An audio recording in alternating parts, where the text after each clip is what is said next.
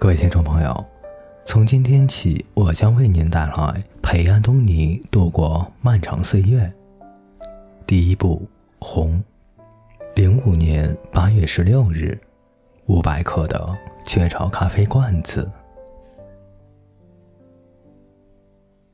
忘了去年夏天写了怎样的文字，在电脑前想了很久，思路还是延续着同样的感觉。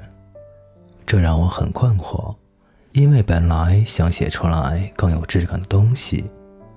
不过仔细想想，会有这样的感觉也没有什么奇怪的。性格中的慵懒与不求上进，使我对生活的周而复始也并不厌恶。假期里，因为要准备考雅思，所以没有打工。陪萌萌在 KTV 找工作的时候。人事部的经理问我要不要过去当服务员，想了一想，谢绝了。一直在听音乐电台，有这样一个音乐电台是幸福的，永远都不知道接下来的是什么音乐，所以每次打开收音机的时候都是满怀欣喜。夏天的时候皮肤就很容易出油，我是典型的混合性皮肤。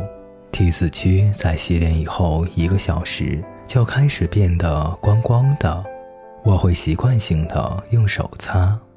我的房间不大，今天忘记怎么的，妈妈提到她只有九平方，当时一下子觉得屋子变得更小了，纱窗的洞洞似乎过大，蚊子可以凭着它的意愿自由出入。晚上打开灯看电子书。偶尔抬眼一看，哦天哪！当附近聚集着一堆蚊子，顿时起了一身的鸡皮疙瘩。爸爸已经睡着了，我问妈妈：“敌敌畏在哪里放的？”妈反问道：“敌敌畏，就是杀蚊子那个。”我说：“那叫枪手。”他纠正。我心里暗想：枪手的主要成分不也是敌敌畏吗？狂喷一气，蚊子是全部歼灭。不过敌敌畏对我也起了作用。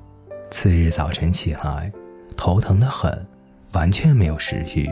开始准备雅思，有的时候去大连图书馆，一天下来眼睛会觉得干涩、胀胀的。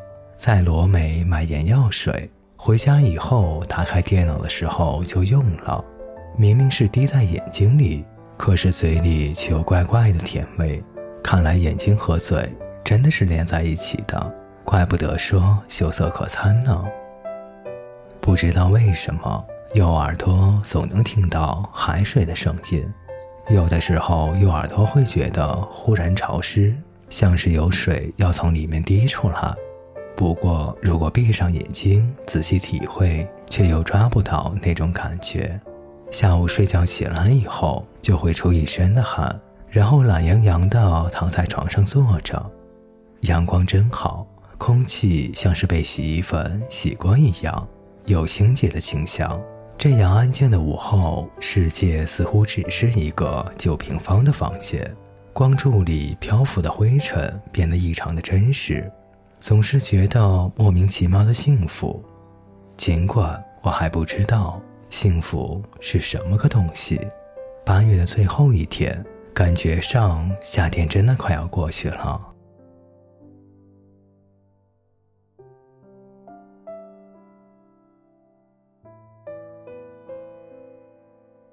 各位听众朋友，感谢您的陪伴，我们下节再见。